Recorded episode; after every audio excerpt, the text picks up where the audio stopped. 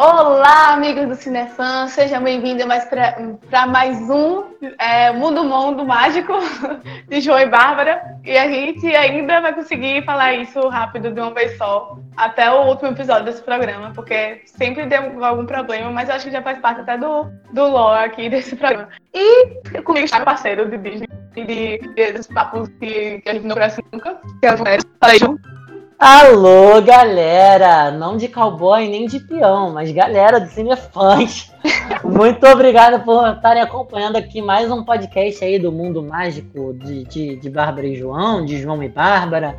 Se está em ordem alfabética ou na ordem contrária, não sabemos, mas é mais uma vez aqui falando sobre um assunto bem diferente aí sobre Disney, que é uma coisa que a gente adora falar. A gente não só adora, a gente não adora, só não só adora como a gente não supera, porque tem coisas que já passou há muito tempo, tá todo mundo já foi para outro, outro, outras coisas, outras histórias, a gente continua falando e hoje vai ter outro assunto que a gente não vai esperar, que é a Marvel. Porque a gente, quem sabe, a gente gosta muito, a gente é muito Marvete. Desculpa aí. Eu virei Marvete, inclusive, né?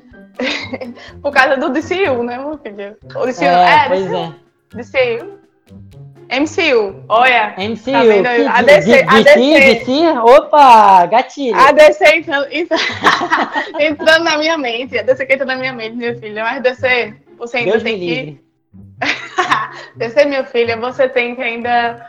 Meu filho, tem que andar muito para conseguir chegar no pé do que a Marvel tem fez. comer porque... muito arroz com feijão e correr muita maratona, minha filha, para poder chegar perto do que a Marvel fez, porque, como, como Bárbara falou, são aí 10 anos de um universo cinemático que se cruza totalmente, é, feito com uma maestria absurda, com um esquema, uma fórmula que só a Marvel tem, que foi a, a fórmula do sucesso que chegou onde a gente está vendo hoje, que já é numa quarta fase, né? Pois é, gente. E assim, é incrível o que a Marvel fez para começar, porque tudo isso, como o João falou, começou há 10 anos atrás, há mais de 10 anos atrás, eu acho. É, é agora tem mais de 10 anos, começou em 2008. Pois é, começou em 2008 com o Homem de Ferro. E assim, se hoje em dia o Homem de Ferro é super, é super amado, o Tony Stark é esse fenômeno, a ponto das pessoas acharem que ele estava certo na Guerra Civil, spoiler, ele não estava. se ele é esse fenômeno, é, gente, antes é, disso. Há controvérsias, vamos, vamos deixar isso para depois. Tá errado. Mas. Outro dia. Mas antes. Em off a gente conversa, Bárbara. antes de 2008, ninguém. Gente, o Homem de Ferro não era nem um pouco conhecido nos quadrinhos. Assim, ele era é muito B, ele era muito herói B. Todos os grandes heróis da Marvel tinham sido vendidos depois de uma crise que teve no, nas editoras. Tipo, Homem-Aranha foi vendido para Sony, o X-Men para Fox. Todos os grandes nomes da Marvel, tudo foi vendido, porque os maiores nomes eram Homem-Aranha e X-Men. O maior ainda que ficou foi o Capitão América. Né? Mas assim, eles conseguiram pegar um monte de herói B até C, que nem o caso do Guardiões da, da Galáxia, Não, e fazer. E D também com Homem-Formiga, né? Porque. gente, mas é eu bem... acho até que é bem underground, ninguém conhecia, minha gente. E aí eles, eles conseguem fazer o, pegar esses pequenos heróis que ninguém conhecia, reformular. Claro que o, o Robert Downey Jr. teve muito papel nisso, ainda falar isso. E ele conseguir a maior bilheteria da história, um seguido do outro. É, só teve, assim, de um tempo pra cá, a gente teve uns insucessos sim. A gente tem uns times que dá vontade da gente pegar o presidente da, da, da, Marvel Studios e dar uma chacoalhada de tipo assim, meu filho, por que, que você fez isso? E sim, eu estou falando de Homem de Ferro 2 e 3, estou falando de Vingadores Era, Era de Ultron, estou falando de muitos outros filmes, inclusive, que, é, que tem um que está por vir, que é gatilho, porque teve, adia é, teve adiamento, que é o Viúva Negra, né? Que se passa entre o Soldado Invernal e o Guerra Civil. E é um filme que está completamente fora da linha do tempo da Marvel, porque não segue uma cronologia. É, então, assim, eu, eu acho, eu particularmente acho que vai, que vai ser flop. É, mas é, né? A gente tem. mesmo que a gente tenha. Mesmo que a gente tenha esses, é, esses insucessos, ainda que sejam insucessos, são bilheterias muito altas. Vingadores Era de Ultron, por exemplo, é a bilheteria. Eu acho que é a bilheteria mais baixa dentre os filmes dos Vingadores. Mas ainda é uma bilheteria altíssima, cara. No top 10 de bilheteria mundial, eu acho que cinco ou seis filmes são, são Marvel, sabe? Assim, Ai. como? Sabe? É muito bizarro, muito bizarro. Porque assim, ainda existe. Ah, tem Avatar naquela lista. Eu acho que tem Titanic também. Mas eu acho que os seis filmes são, são, são Marvel Studios. E eu acho que, inclusive, todos os 21 filmes que foram 22 com o Homem-Aranha é, Longe de Casa, de todos de esses casa. filmes, eles estão no top 100 das maiores bilheterias, bilheterias de todos os tempos. E isso é Nossa, uma é coisa assustadora. Velho, é, é, exato. Eu lembro que quando surgiu, assim, em 2008, 2009, porque assim, 2008 foi o Homem de Ferro, eu fui vendo sempre, porque desde criança, assim, quem tinha contato comigo super-herói, é, eu tinha por causa do meu pai, porque ele lia os quadrinhos e tal. Eu conhecia Homem-Aranha, a gente ia ver todo o filme de herói, aí eu fui ver Homem de Ferro no cinema. Eu lembro que tinha um tom, apesar de Homem de Ferro ter, ter sido o filme que deu o tom pro resto do Cinematic Universe, foi antes do Cinematic Universe, né? é, ele tinha um tom até um pouco mais adulto, tinha uns filmes mais picantes, assim, mas tudo foi dado, assim, por causa do Robert Downey Jr., que até foi o retorno dele para as telas, porque o Robert Downey Jr., ele tinha sido um ator muito grande nos anos 80 e 90, só que ele teve um problema muito sério com droga, bebida, etc, e ele conseguiu retornar. É, ele não... O que foi, João, que você gritou aí? Não, que eu falei ego. O problema foi ah, Assim, ele é, é uma tô... Até hoje, inclusive, o Robert Downey Jr. é uma pessoa bem difícil de se trabalhar, pelo que falam. Nossa, mas eu acho que ele, ele tá mal, você acha? Mas assim, o negócio é que ele não precisa se achar uma coisa que ele já é, né? Porque pois é. fazer o que ele fez parece que o Tony Stark caiu como uma luva pro Robert Downey Jr. Porque parecia que era Robert Downey Jr. interpretando o Robert Downey Jr. Ah, nossa, se você ver os vídeos dele no, na Comic -Con, nas Comic Cons da vida, não existe, tá? Não existe ator ali, não, gente. Ele é o Tony Stark, ele acha que ele é o Tony Stark. É na, no, fim, no, fim, no fim do Homem de Ferro, quando ele fala é, eu sou Homem de Ferro, ele nem sabia que a câmera estava ligada. Ele falou aquilo porque ele realmente estava achando. Ele resolveu falar, vou, vou incrementar o roteiro aqui, peraí.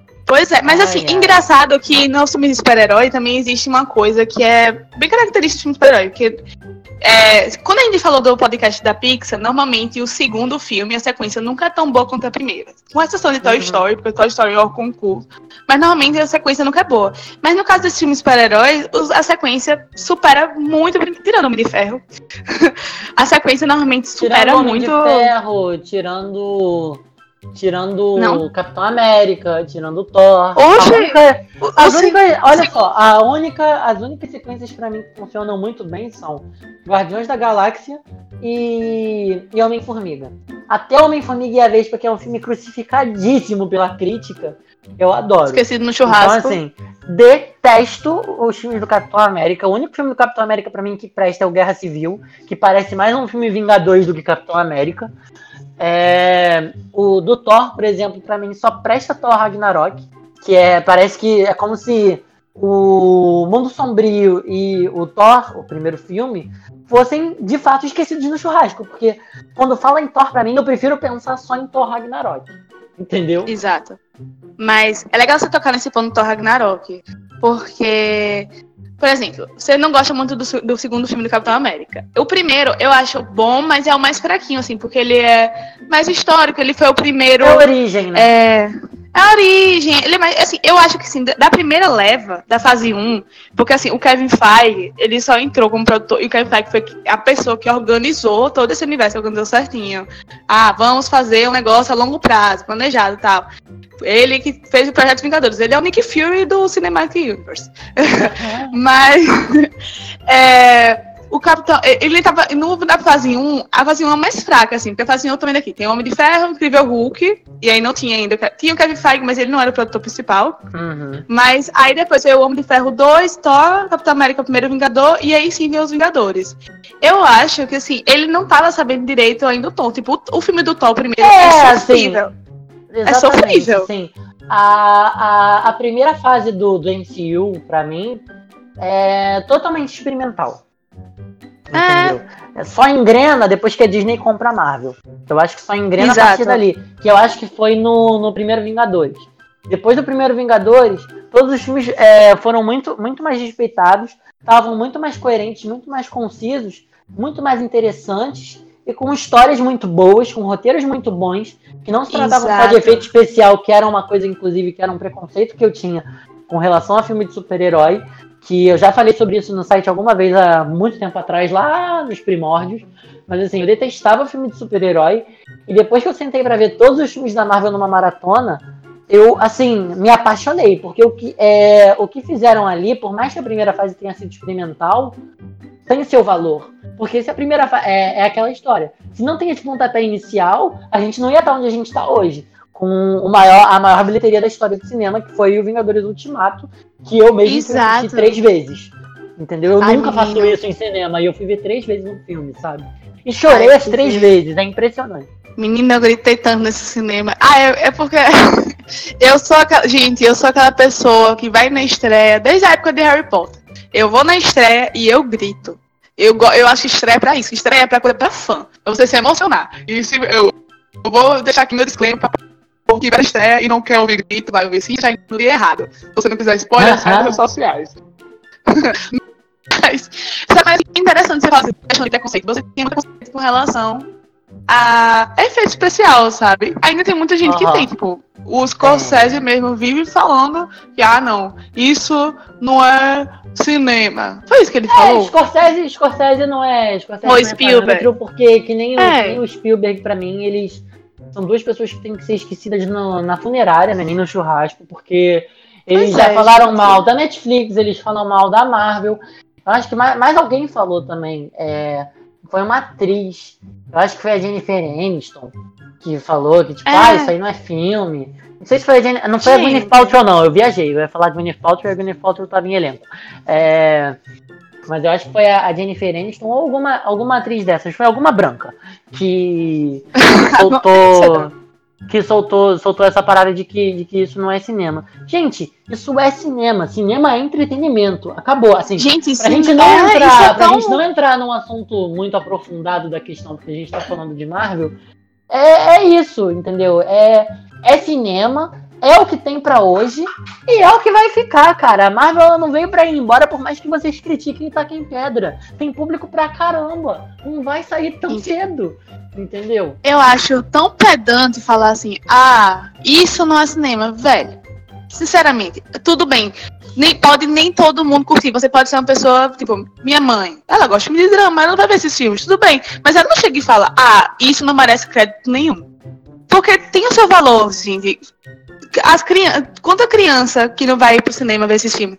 Eu, quando uhum, eu fui assistir o filme exatamente. da Capitã Marvel, saindo um pouco assim, quebrando um pouco aqui nossa. Isso aqui, não, isso aqui é um bate-papo, gente. Não vou seguir. não vou seguir Fica à vontade, vai. Senta aí no divã Falando... pode falar. Falando do filme de Capitã Marvel, que foi do ano passado, 2019.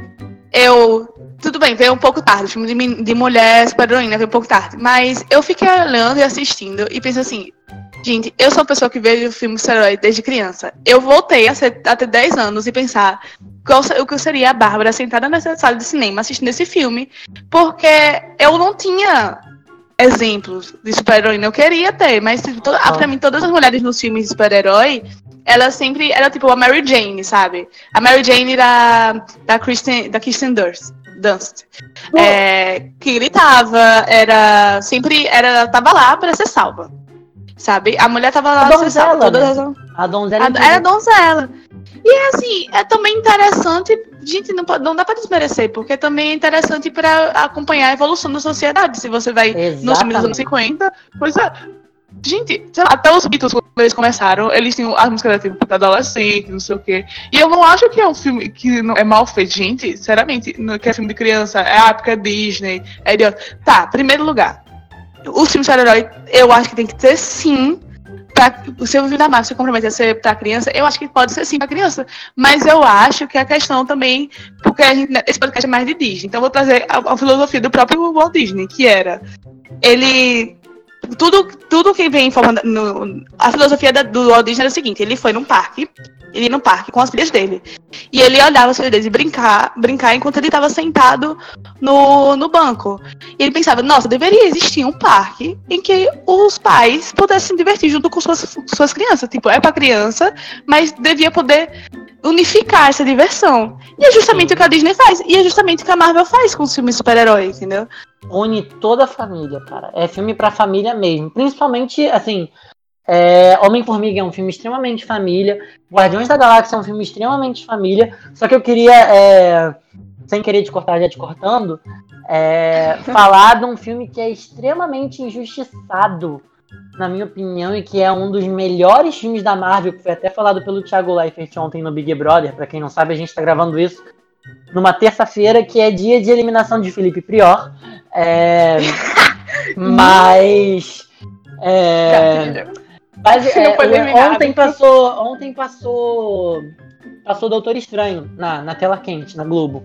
E o Thiago Leifert falou: é um, um, dos melhores filmes da Marvel, e de fato é um dos melhores filmes da Marvel e é extremamente desvalorizado, cara. Doutor é, Estranho. O, o herói Doutor Estranho é um herói extremamente desvalorizado. Cara, o cara mexe com o tempo. Com o tempo. Sabe? Ele, Nossa, ele, é. ele, ele, é, ele, ele não tem superpoder, ele conquista aquilo, sabe? É, não é um Thor que já nasceu, que é um ser mítico, não é um. Eu acho que assim, todo mundo, de certa forma, conquistou aquilo que tem, né? Porque o, o Steve Rogers, ele, ele teve aquela a injeção lá.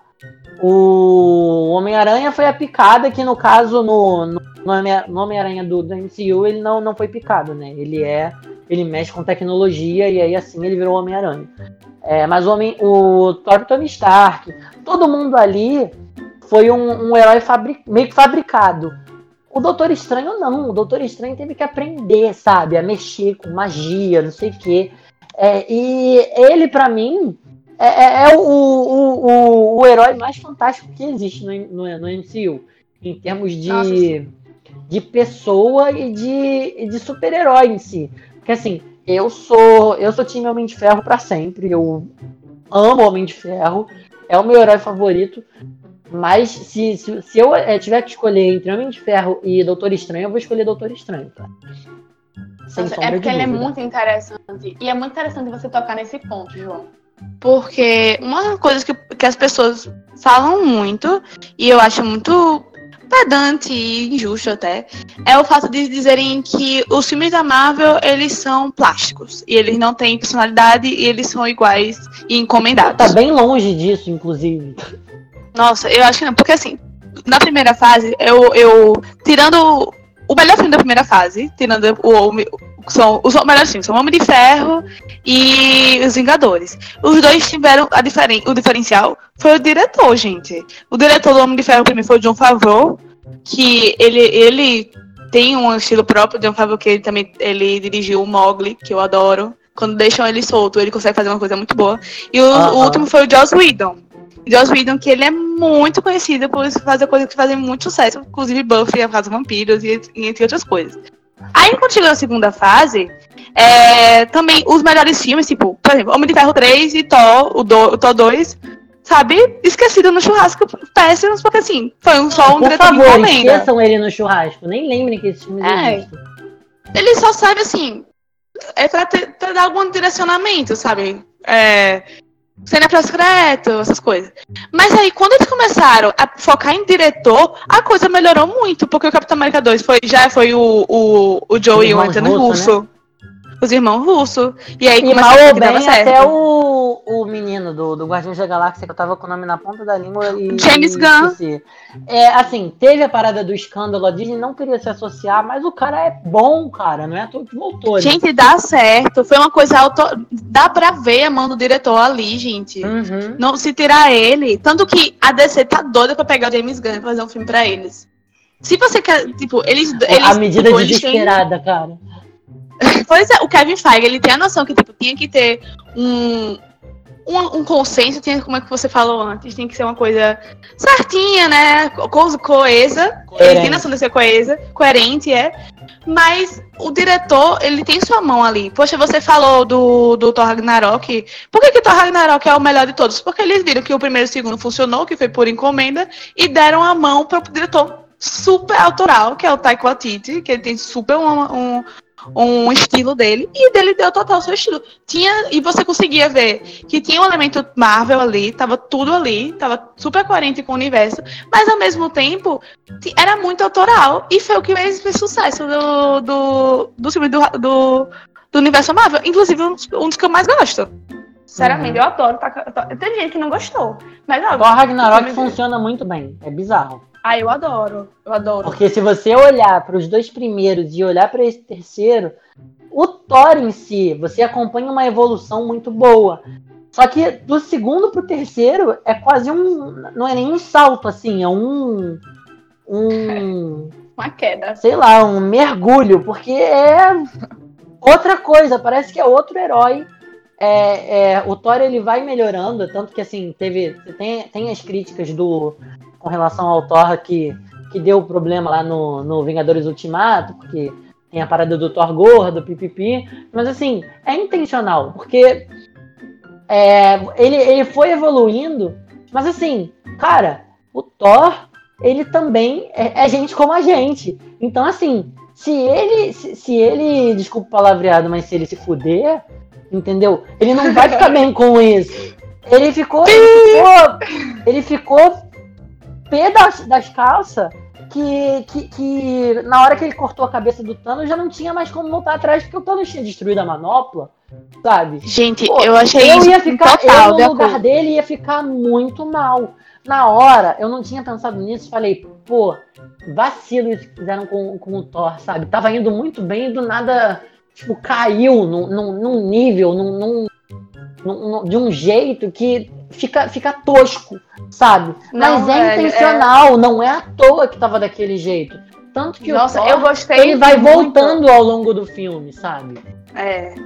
Nossa, eu gostei muito disso, assim, até nada assim, porque para mim e como você falou agora, faz total sentido com a jornada do personagem, tudo faz ali. A única coisa que eu posso falar, a única coisa que eu não gosto mesmo, eu adoro o Vingadores do Tomate, acho perfeito, mas a única coisa que eu poderia reclamar é o Hulk Mark Ruffalo. mas o do Thor, velho, sabe o que aconteceu com o Thor? O, o que aconteceu com o Thor foi muito, muito importante, assim, é, entre o segundo e o terceiro. Não só o Taika Waititi, mas foi o, aquele filme que eu, que eu gostei muito e eu fico muito triste de ter flopado, que é As Caças Fantasmas o Chris Hemsworth tá nesse filme e ele tava muito engraçado. E era a primeira vez que eu tinha visto ele fazer comédia. Ele ah. tava assim, mas ele, aí eu acho que aí os produtores perceberam que ele tem um time cômico muito bom. Ele, ele é muito engraçado, gente.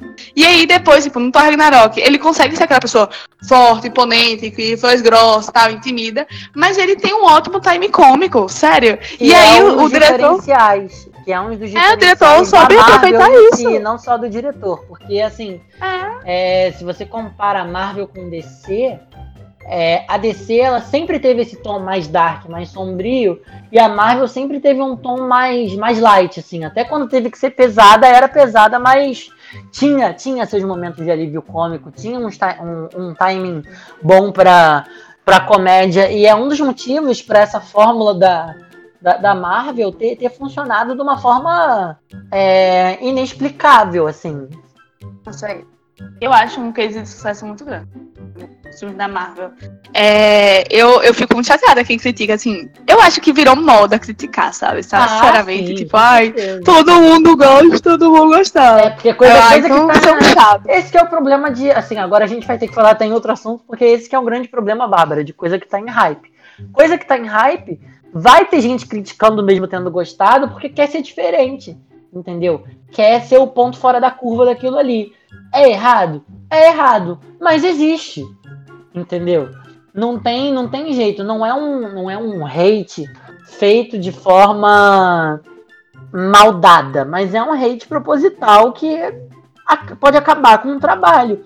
Eu acho que assim, criticar um, um, um trabalho, é, que inclusive é uma tarefa até nossa, que a gente escreve crítica, é uma coisa muito chata, porque se você parar para pensar, pô, teve gente, um monte de gente que se mobilizou para fazer aquilo, tem uma equipe que se mobiliza para fazer aquilo, e aí quando você critica, você parece que tá desmerecendo o trabalho de todo mundo. Quando na verdade, eu parei para pensar nisso, inclusive, não é.